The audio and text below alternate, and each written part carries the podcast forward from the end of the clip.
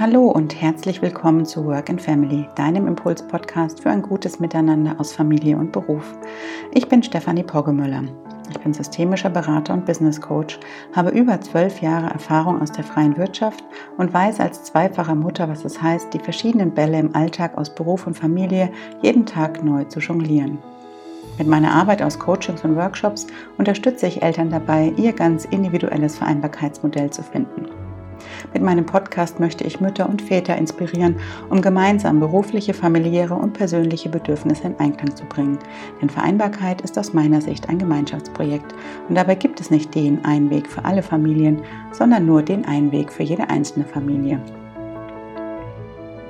Jeden Montag gibt es von mir in fünf bis zehn Minuten ein paar Impulse zum Start in die neue Woche, die ich dir mit auf den Weg geben möchte, um dich in deinem Alltag aus Familie und Beruf zu unterstützen.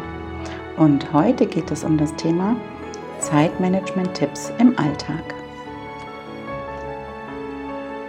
Gefühlt haben wir sie immer viel zu wenig Zeit. Doch woran liegt das eigentlich? Und wie kann es uns gelingen, die 24 Stunden, die uns täglich zur Verfügung stehen, so zu nutzen und einzusetzen, dass wir nicht immer das Gefühl haben, zu wenig davon zu haben? Oder wie das Kaninchen aus Alice im Wunderland mit hängender Zunge und Uhr in der Hand durch die Gegend zu rennen. Ich habe dir auf diese Frage ein paar Antworten mitgebracht in Form von einigen Tipps, die ich dir jetzt gerne an die Hand geben möchte. Der erste Tipp lautet, finde deine produktivste Zeit. Vielleicht kennst du das auch. Nicht jeder von uns hat denselben Biorhythmus. Die einen, die sind eher die Lerchen, die morgens mit guter Laune aus dem Bett hüpfen und die anderen sind eher die Eulen, die sich nicht schwer damit tun, ähm, nachts bis um zwölf oder länger wach zu bleiben. Das wirkt sich natürlich auch auf unsere persönliche Arbeits- und Leistungsfähigkeit aus. Daher macht es Sinn, dass du dich selber mal beobachtest und schaust, welche Zeiten am Tag deine persönlich produktivsten sind. In diesen Zeiten solltest du dann idealerweise auch die anspruchsvollsten Aufgaben erledigen, die du dir für diesen Tag vorgenommen hast. Achte daher nach Möglichkeit künftig darauf, bei deinem Zeitmanagement einzuplanen, zu welcher Tageszeit du welche To-Dos erledigst. Also die anspruchsvolleren eher in den Zeiten zu erledigen, in denen du dich fit und äh, produktiv fühlst und die weniger anspruchsvollen auf die Zeiten zu legen, in denen du merkst, du hast biorhythmusmäßig gesehen ein Tief. Mein zweiter Tipp lautet, mach dir einen Plan.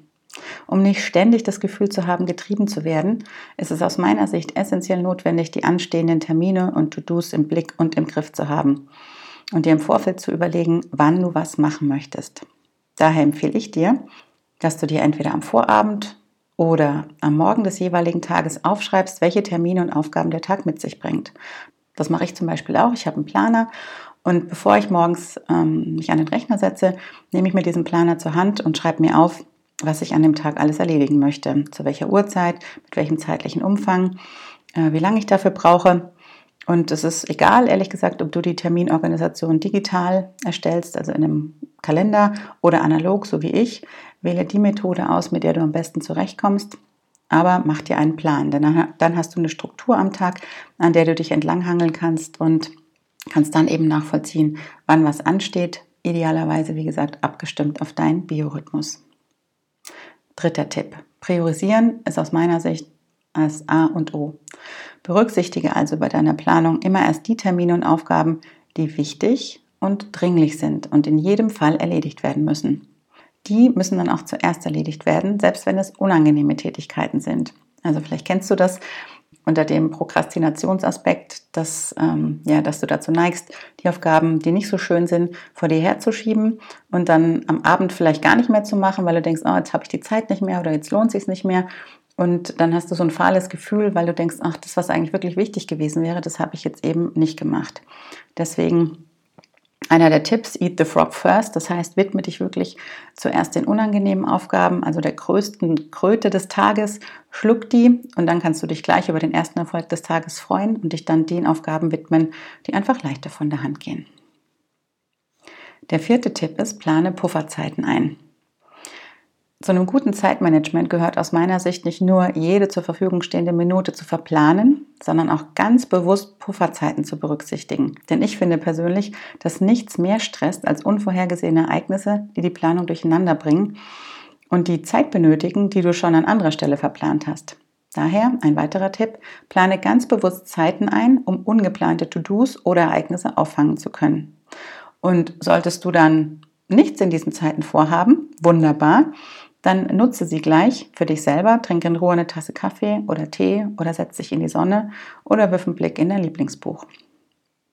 Der fünfte Tipp ist, mach eine Aufgabe nach der anderen. Ich weiß, Multitasking ist in aller Munde, doch es gibt auch Untersuchungen, die zeigen, dass es mehr Zeit in Anspruch nimmt, parallel mehrere komplexe Aufgaben abzuarbeiten, als eine nach der anderen zu erledigen. Warum ist das so? Weil es im Schnitt an die 20 Minuten dauert, sich voll und ganz auf eine anspruchsvolle Aufgabe einzulassen. Das heißt, findet ein ständiger Wechsel statt zwischen verschiedenen Aufgaben, brauchst du jedes Mal wieder Einarbeitungszeit, die du dir sparen könntest, wenn du einfach nur eine Aufgabe nach der anderen bearbeitest.